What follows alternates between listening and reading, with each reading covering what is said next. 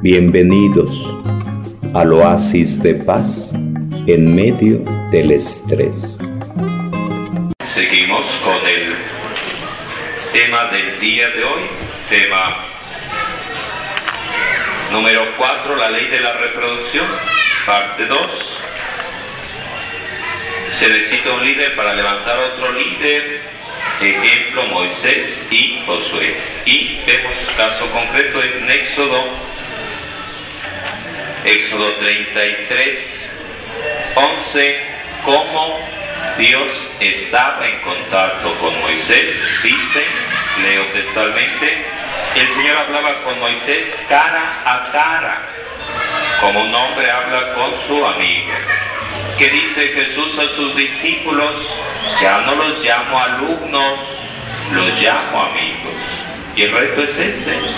También por ello mismo las mesas redondas que planteamos es eh, no únicamente el estar escuchando, sino que crezcamos en amistad, en, conocernos unos a otros. Por eso le decía, la familia, esta familia, vienen cuatro o cinco, a ver, uno aquí, otro allá, otro allá, que las comadres que siempre vienen juntitas, pues las movemos un poquito, que acá la familia que no quiere separarse allá, las hermanitas, entonces la idea es esa, el poder convivir con más personas, el poder compartir con más personas, crecer en amistad.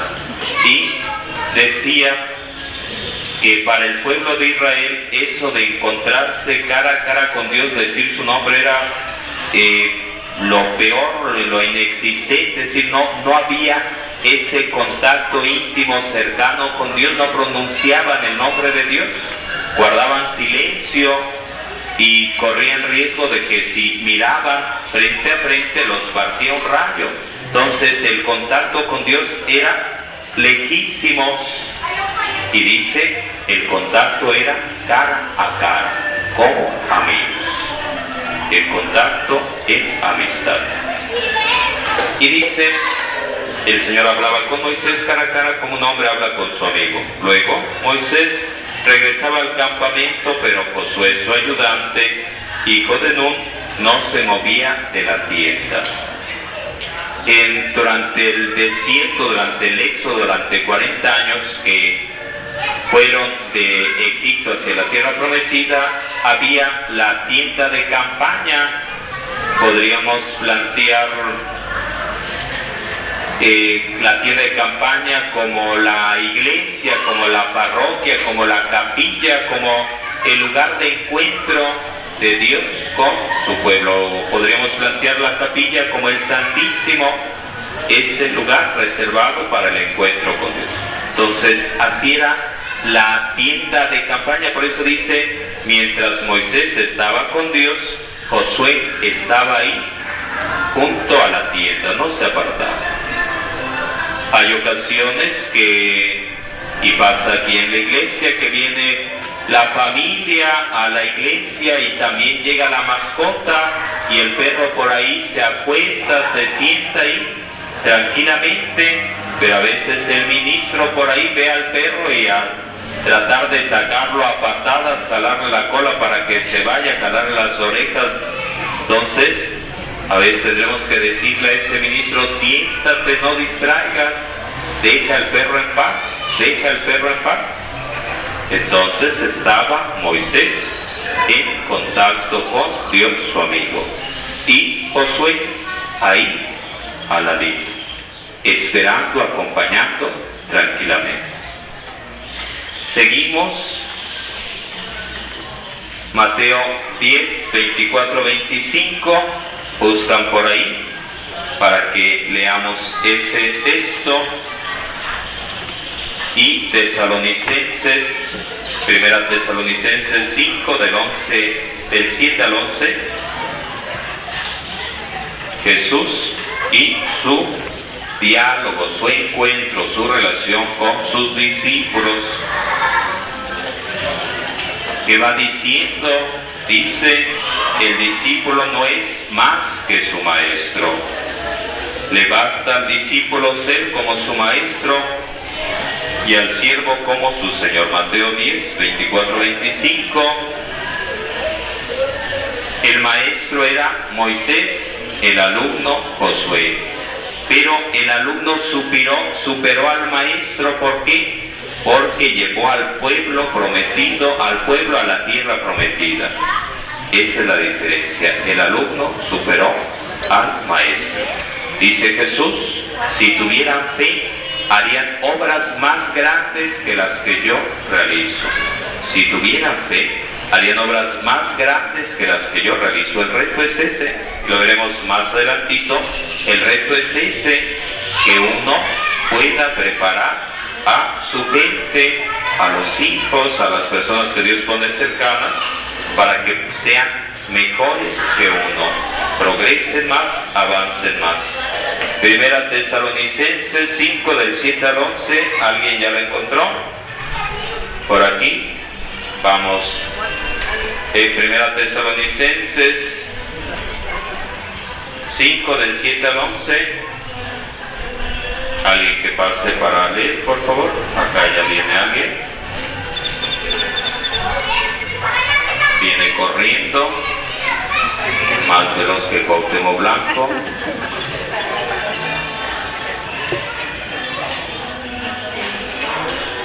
La noche les a los que duermen y a los que se emborrachan.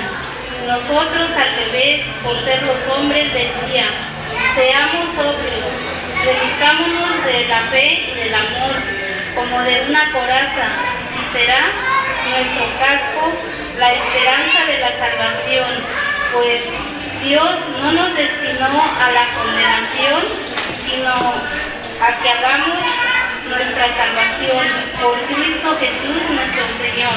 Él murió por nosotros para que junto a Él entremos en la vida, sea que nos halle despiertos o bien descansando. Por eso, ánimo.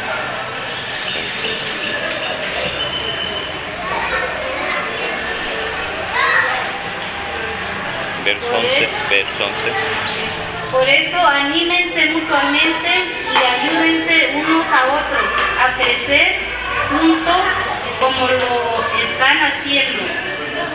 Perfecto. Palabra de Dios. Palabra de Dios dice, entre otras cosas, destinados no a la condenación, sino a la salvación.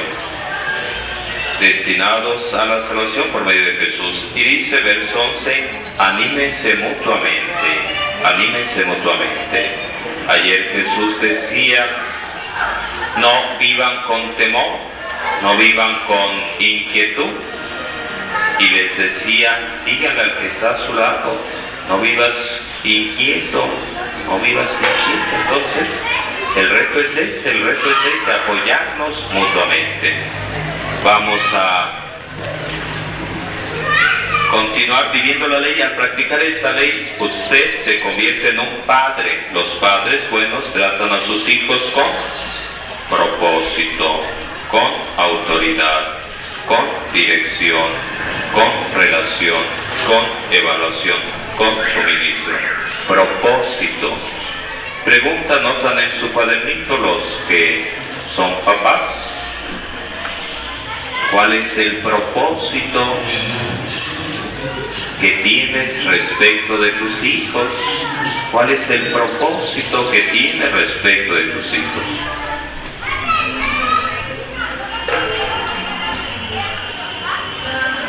Entonces, la idea no es no son las atinaditas a ver qué pasa, a ver cómo educo a mi hijo, a ver cómo camino por la vida, qué hago con mi vida, a ver si de casualidad le atino y educo bien a mis hijos, sino que tiene que haber un propósito, una meta. Pero a la vez, empleándolo para cada uno, pregunta cuál es el propósito de mi vida, cuál es mi meta, cuál es el propósito de mi vida, cuál es mi meta, para qué estoy en el mundo, qué quiere Dios de mí, qué es lo que tengo que hacer. Moisés tuvo un propósito, Josué tuvo un propósito, una razón de existir. Y el reto es ese, no perder el tiempo, no malgastar nuestra persona, sino encontrarle sentido. Autoridad, Ellos proveen a sus hijos la confianza y competencia que necesitan. Les decía, ¿quién tiene la autoridad? Como pregunta, ¿qué hacen ante la autoridad? Sí, uno a otro, creyendo hacer el bien, van minándose la autoridad. Y después uno viene y dice, pues ¿cómo le hago? Mis hijos no me obedecen. La pregunta será, ¿y por qué no te obedecen? ¿Dónde quedó la bolita? ¿Dónde quedó la bolita? Entonces no, no es magia, no es el látigo, no son los azotes, no, no. Entonces, la autoridad, si el papá, la mamá, creyendo hacer el bien, creyendo quedar bien, van echándose, van tirándose, van minando la autoridad. Entonces, ¿cómo van a obedecer? Si se están descalificando, si uno le dice al hijo, pues no le hagas caso a tu papá, anda borracho, no le hagas caso a tu mamá, que anda medio drogada. Entonces, y muchas cosas más, muchas cosas más. Entonces, peor. Entonces, el punto es ese, sí, como familia está uno minando la autoridad de otro, aparentemente uno crece en autoridad, desgraciadamente es todo lo contrario, la autoridad a la basura, la autoridad a la basura, la autoridad a la basura. Dirección ellos dan dirección a sus hijos y les ayudan a llegar a su destino.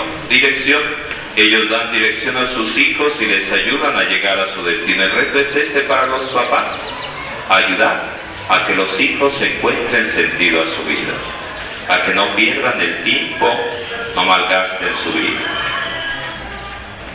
Que llegaba hace ratito por aquí un jovencito que había estado por ahí en alcohólicos o cosas por el estilo durante dos meses y llegaba como araña fumigada, entonces perdido en el espacio, pues a veces no sabe uno ni cómo se llama, se le acaba el encanto, se queda uno perdido en el espacio, se queda uno en el limbo que no existe, entonces se queda uno en Bavaria, entonces tiene uno que aterrizar. Tiene uno que reaccionar ante la vida. Sería aquello camarón que se duerme, se lo lleva la corriente. Relación, ellos son cálidos y de fácil hablar, proveen amor y refugio, proveen amor y refugio. Pregunta, notan en su cuaderno, manifiestas tu amor a tus seres queridos expresas tu amor a tus seres queridos, manifiestas tu amor a tus seres queridos, expresas tu amor a tus seres queridos. Y llega el papá, llega el varón, llega el marido y dice, quiero mucho a mis hijos, quiero mucho a mi esposa, quiero mucho a mi familia, pero como nunca me mostraron amor mis papás, como nunca me abrazaron, como nunca me dijeron que me querían, como nunca ni un abrazo, ni nunca mi papá me dijo que me quería. Entonces me cuesta trabajo expresar mi amor a mis seres queridos. Entonces, el pequeño drama, el pequeño detalle es que si tú tampoco transmites tu amor, va a ser la cadena interminable. Tu hijo y los demás tampoco van a transmitir ese amor. No porque no lo sientan, sino porque falta dar ese pasito y pedimos al inicio de la misa que se saluden, al final de la misa que se den un abrazo buscando crecer en amistad, en familiaridad, el superar esa barrera que a veces ponemos, es necesario. Entonces, que llegaba una señora que venía creo de Guadalajara y, y felicitaba porque le había gustado la misa, porque subíamos a los niños y porque Pedíamos que saludaran y que se abrazaran, pero venía con una quinta, decía, pues todos los que estaban alrededor mío, pues nadie se acercó para darme un abrazo, quizá porque no soy de aquí. Entonces, ya pedimos a los ministros que fueran y le dieran su abrazote a esta persona, aunque la apachurraran y le sacaran el aire. Pero, entonces el reto es ese, el reto es ese. Dice Éxodo 33:11 que estaban cara a cara como amigos. El reto es ese, que el papá, la mamá sepa crecer también en amistad con los hijos. No un hotel, sino relación de amor. Evaluación. Ellos evalúan en qué sus hijos necesitan crecer y en qué son fuertes los papás. Sobre todo muchas veces más la mamá va sabiendo, va viendo, va observando cómo es este hijo, cómo es aquella hija. Y va viendo y reconociendo los puntos flacos, los puntos altos, sus cualidades, sus virtudes, sus defectos. Entonces, pero falta apretar tuercas por ahí. Suministro. Ellos proveen las herramientas que necesitan para ganar en la vida. Les suministran recursos como un mentor. Entonces, no es únicamente abarré, sino aquí está la escoba. Y agárrala así y échale gas.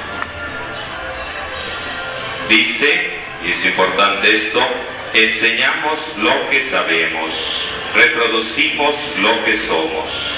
Se requiere de un líder para conocer a un líder, se requiere de un líder para enseñar a un líder, se requiere de un líder para hacer crecer a un líder. Porque es que no todos los líderes desarrollan a otros líderes. ¿Por qué no hay más liderazgo en nuestro país, en la iglesia, en nuestra comunidad? Aquí nos da la respuesta, dice, página 15 del manual de liderazgo, página 15, dice, son inseguros, son inseguros. Una persona insegura va a plantear inseguridad a los demás. Y eso se da muchas veces en una relación de pareja, en los novios, en el matrimonio.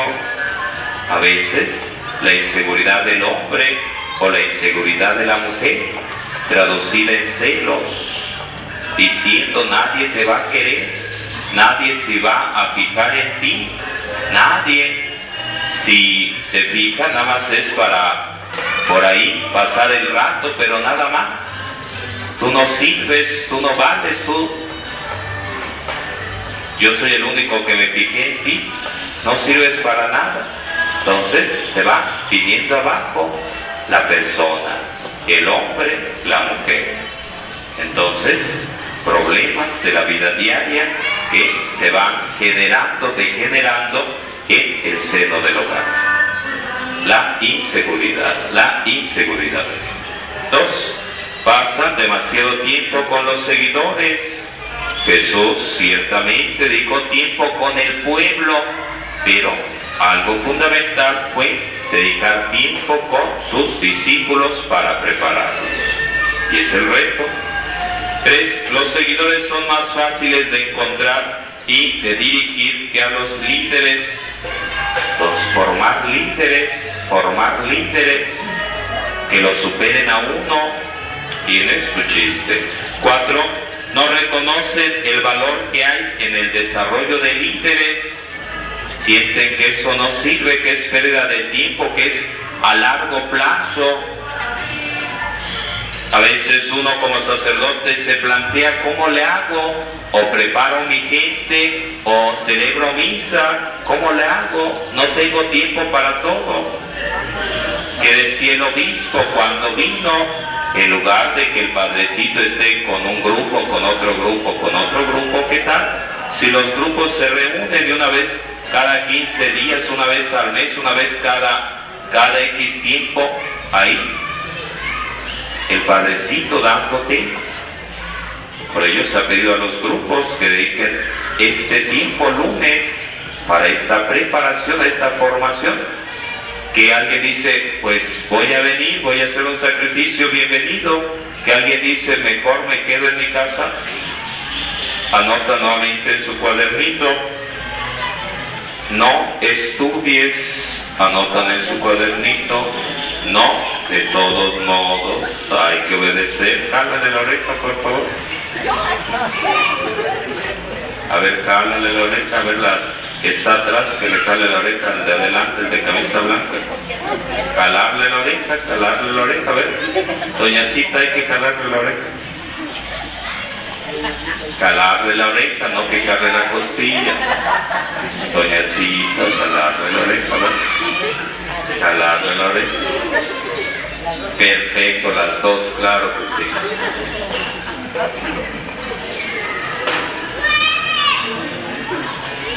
Entonces la frase, no estudies, anotan en su cuadernito, corres el riesgo de aprender. No estudies, corres el riesgo de aprender. Los que no traen cuaderno le van diciendo al que está a su lado, no estudies, corres el riesgo de aprender. No estudies, no te prepares, corres el riesgo de aprender. No avengas al curso, corres el riesgo de aprender. Quédate viendo la novela, viendo quién pasa en la calle. Entonces, cinco, el liderazgo ha sido visto como un esfuerzo competitivo y no como uno cooperativo. Se ha visto como a ver quién manda más. No se trata de quién manda más, sino descubrir cómo en la Biblia se va escribiendo a través de liderazgo. Estamos planteando 21 leyes de liderazgo en personajes bíblicos, en personajes de la política, de la cultura, de... Pues no, sino de personajes bíblicos. Personajes bíblicos. Dios eligiendo a hombres, a mujeres para guiar a su pueblo. Estrategia de reproducción, cuatro puntos. Haz un compromiso personal de reproducir líderes. Ese compromiso será primeramente uno, ¿cómo me preparo más? ¿Cómo desarrollo más mi capacidad mental? ¿Cómo desarrollo más mis talentos? ¿Cómo me desarrollo más como persona? ¿Cómo aprendo más? Y ese aprender más en todos los aspectos. ¿Cómo aprendo más?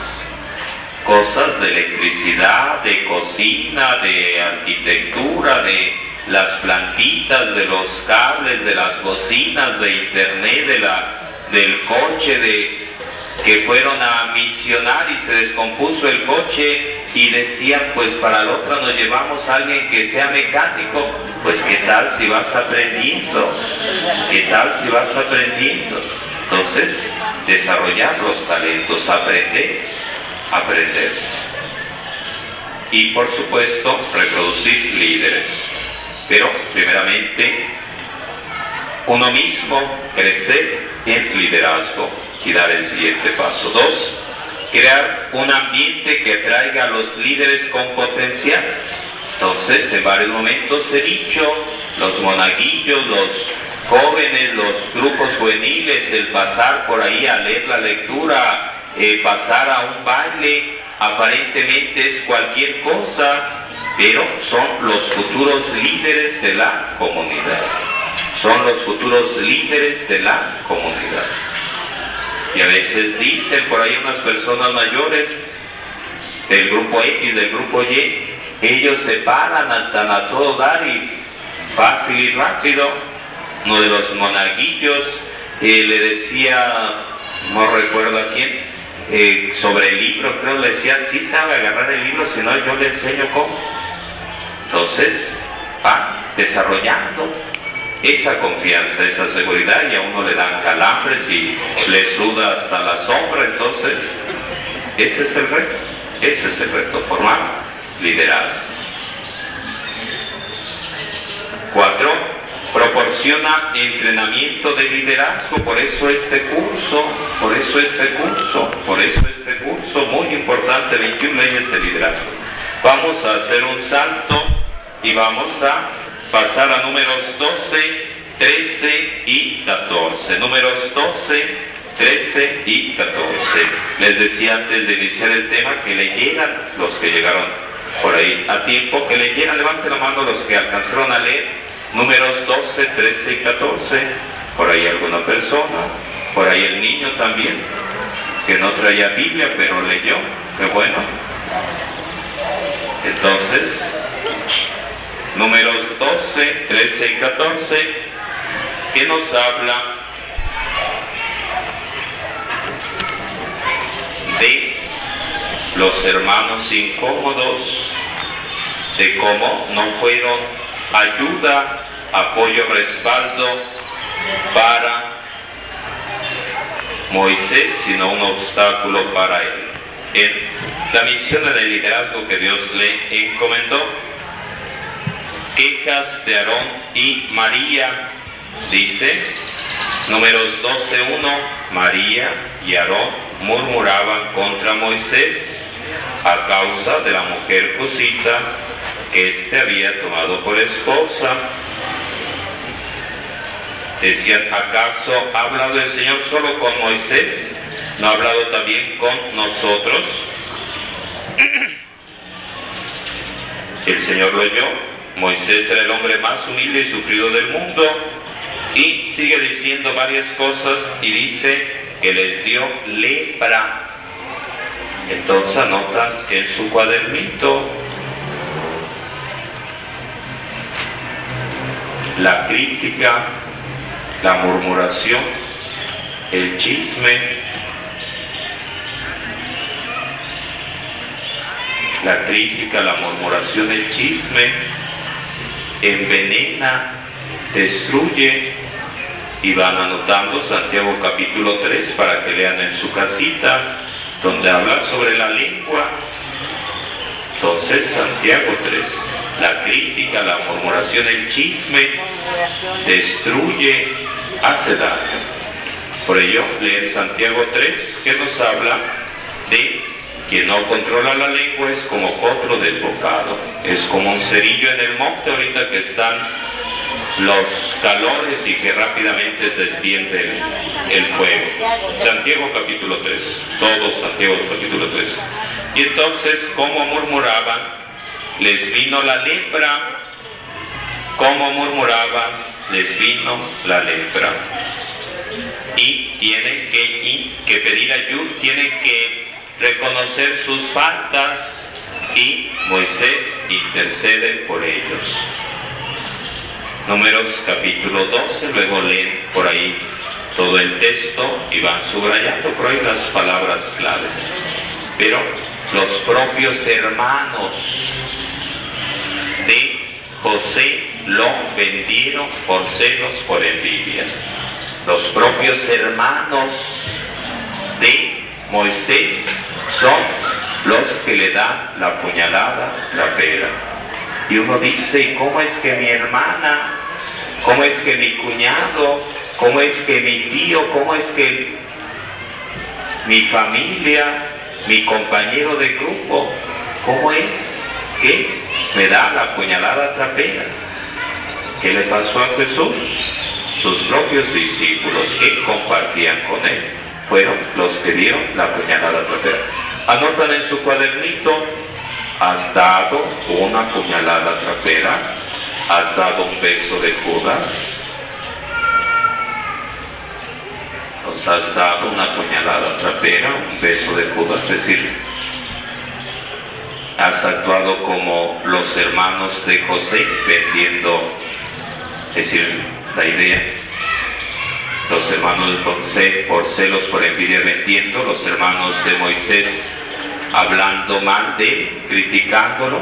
Entonces ese es el punto, ese es el punto. Y eso hace daño, eso destruye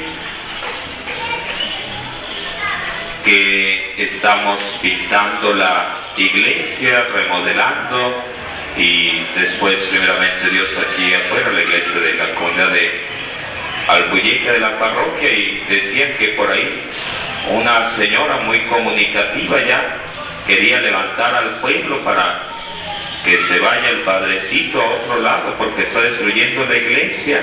Entonces, el chisme, el rumor, la murmuración forma parte, forma parte. Y les decía que la comunidad anterior donde había estado, en la comunidad de Tejalpa, también estamos remodelando, cambiando por ahí plantitas, las jardineras, la barda y varias cosas más. Y el compañero sacerdote decía, que estaba ahí mayor que yo, decía, le voy a decir a mi, a mi amigo el obispo que te jale las orejas, así como doña Cita que le jalaba las orejas, para que te regañe, para que te corte las manos, porque estás destruyendo la naturaleza. Entonces, forma parte, forma parte. Retos, sacrificios. Moisés, traicionado por sus propios hermanos que tenían que respaldarlo, que apoyar. Forma parte, forma parte. Decía Jesús, ayer escuchamos el Evangelio, si ustedes los critican, pues no se preocupen, a mí me han criticado. Si ustedes los persiguen, no se preocupen, a mí me ha ido como en feria, me han crucificado. No los critican, no los rechazan a ustedes, me rechazan a mí. Así que adelante. Por eso Dios le dice a Josué, así como estuve con mi siervo Moisés, voy a estar contigo. Pero dice, sé valiente, échale gas, sigue adelante, cumple la tarea que te encomiendo y tendrás éxito. Pasamos al capítulo 13, números 13, exploración de la tierra de Canaán, verso 2.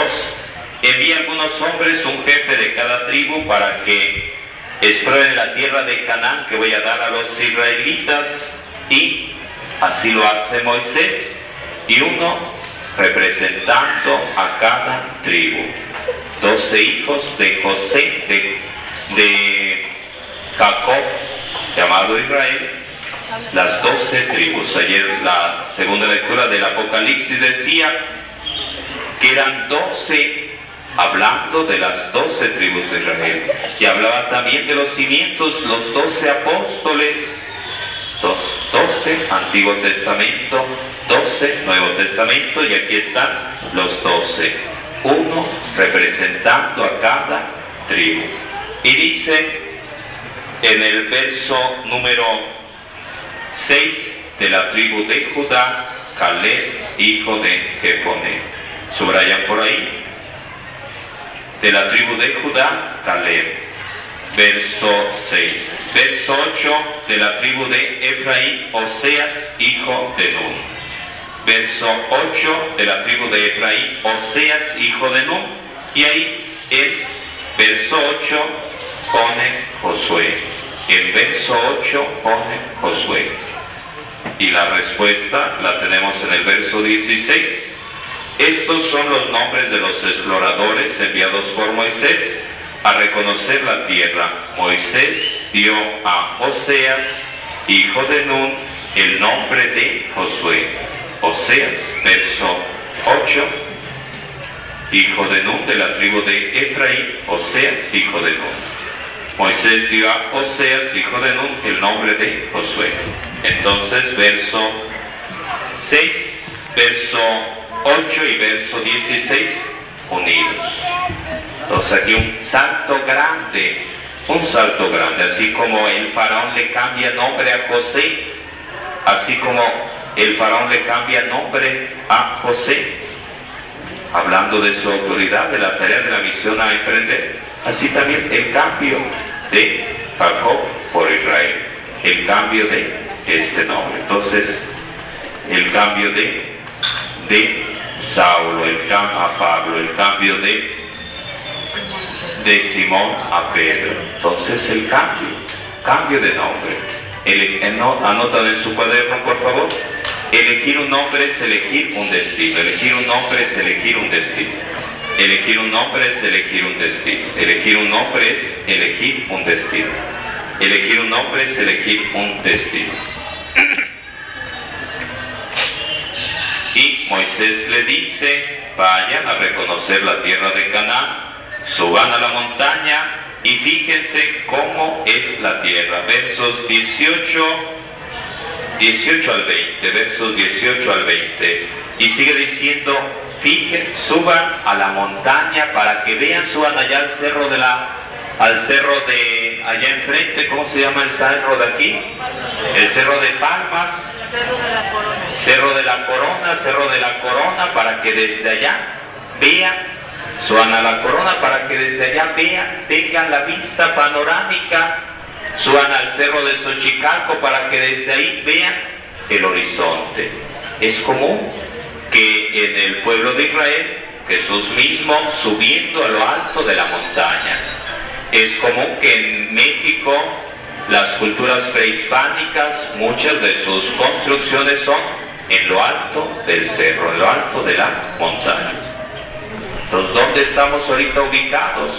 En lo alto, no al ras del piso. Entonces, en lo alto. Para que tuvieran una vista. Y dice, y fíjense cómo es la tierra que gente la habita, si es fuerte o débil, si es grande o pequeña. Cómo es la tierra habitada, buena o mala, cómo están sus ciudades abiertas o amuralladas cómo es el suelo, fértil o pobre, con árboles o sin ellos. Sean valientes y traigan algunos frutos de la tierra. Verso 23, cortaron un sarmiento con un solo racimo de uvas que colgaron una vara y lo llevaron entre dos. También cortaron granadas e higos. A este lugar se le llamó Valle de Escol, que quiere decir Valle del Racimo. Valle del Racimo, a los 40 días regresaron los exploradores, verso 25 40 días después regresaron, 40 días Jesús en el desierto, 40 años el pueblo de Israel en el desierto, 40 cuaresma. Entonces son números, no son cualquier número, sino que tiene mucha tela donde cortar, en este caso es 40. Los informaron detalladamente y los mostraron los frutos de la tierra. Verso verso 27, información de los exploradores, este fue el informe, y dicen entre ellos Caleb y, y Josué. Es una tierra que emana leche y miel, es una tierra que emana leche y miel. Verso 27. Verso 28, pero el pueblo es fuerte y las ciudades están fortificadas y son grandes, son descendientes de Anán. Verso 30, Caleb hizo callar al pueblo ante Moisés, diciendo iremos a conquistarla, pues somos capaces de ello. Pero los que habían ido decían dos versiones ante la vida, dos versiones. La mayoría diciendo, vámonos, corramos, vamos a morir. Y dos, la minoría diciendo, sí se puede, sí se puede. Pero los que habían ido decían, no podemos combatir contra ese pueblo, es más fuerte que nosotros. Verso 32, devoran a sus propios habitantes, la tierra devora a sus propios habitantes, son de gran estatura Verso 33, números 13, 33. Hemos visto gigantes. Verso 33. Hemos visto gigantes, si pueden subrayen eso. Hemos visto gigantes.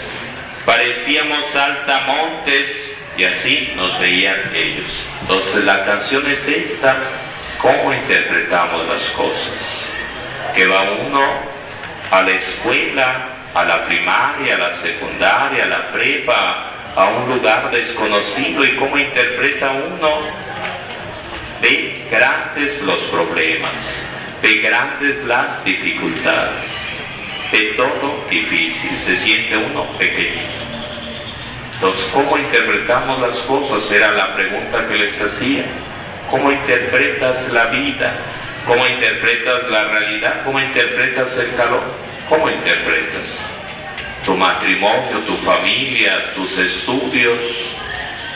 ¿Cómo interpretas las pláticas presacramentales, el curso que estamos impartiendo, el pintar la iglesia? ¿Cómo interpretas? Entonces, dos visiones, una visión negativa, una visión confiando en Dios son diferentes las visiones. Rebelión y castigo, capítulo 14, números 14 y Entonces toda la comunidad empezó a lamentarse y el pueblo se pasó la noche llorando porque hacían caso a aquellos que decían, son gigantes, nos van a aplastar como chapulines.